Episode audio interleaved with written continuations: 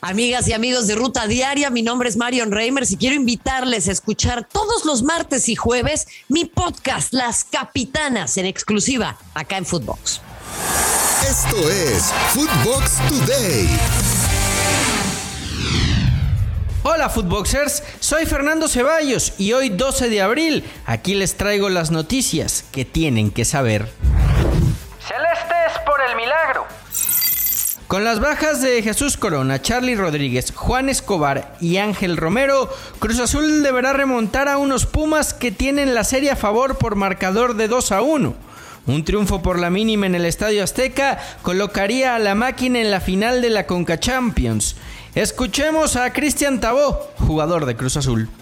La remontada que, que, tú dices, pero, pero este equipo es, es diferente al, al, de ese entonces. Este, es un equipo eh, que se ha renovado un montón, eh, con otra mentalidad. Eh, nosotros tenemos claro lo que tenemos que hacer y, no estamos recordando esos, esos partidos que ya, que ya pasaron. nosotros tenemos que concentrarnos en, el, en lo que es el ahora y, y el ahora nos, nos demanda ganar. Y eso es lo que vamos a hacer mañana. Pachuca no puede en casa y empata. En el cierre de la jornada 13, Tuzos y Cholos repartieron unidades en el Estadio Hidalgo. Con este resultado, Tijuana sigue aspirando por un boleto directo a la liguilla, mientras que Pachuca seguirá peleando la cima con los Tigres. Real Madrid a un paso de semis.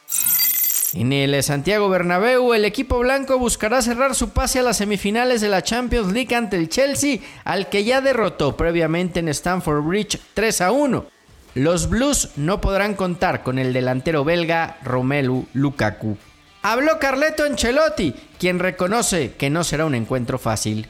Yo creo que cada uno tiene su opinión. Yo creo que el Chelsea viene aquí para luchar, para intentar de, pasar la eliminatoria. Saben muy bien o conocen muy bien que es complicada, pero lo van a intentar. Esto es, es en el espíritu del fútbol.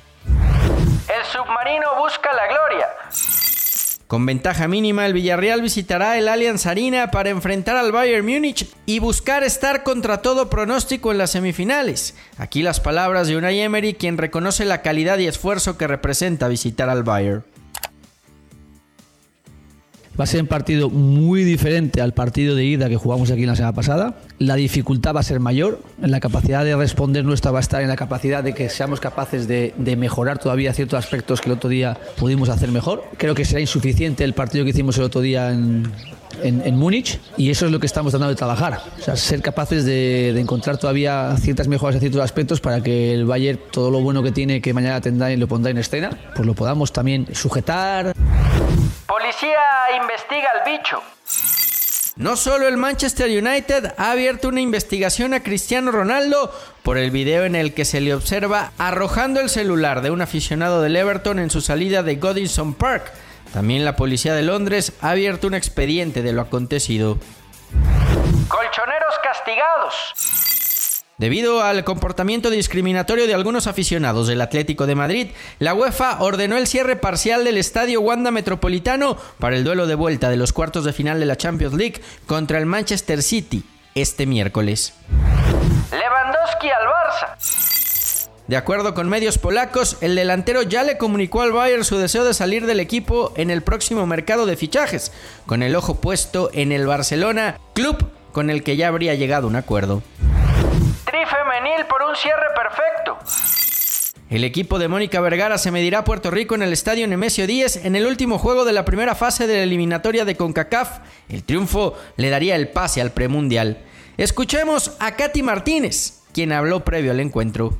La verdad que muy felices y emocionadas. Creo que el ambiente que tenemos ahora en el equipo y lo que se está generando y lo que se está construyendo es muy importante para nosotras y plasmarlo el día de mañana en nuestra casa con nuestra gente va a ser lo más importante y, como dice la China, al final poder salir con esa victoria para todos los incondicionales también. La selección de Honduras se queda sin técnico. Después de seis meses de haber asumido el cargo, el colombiano Hernán Darío El Bolillo Gómez ha llegado a un acuerdo para rescindir su contrato después de que los resultados no lo acompañaron en la eliminatoria. Esto fue Footbox Today.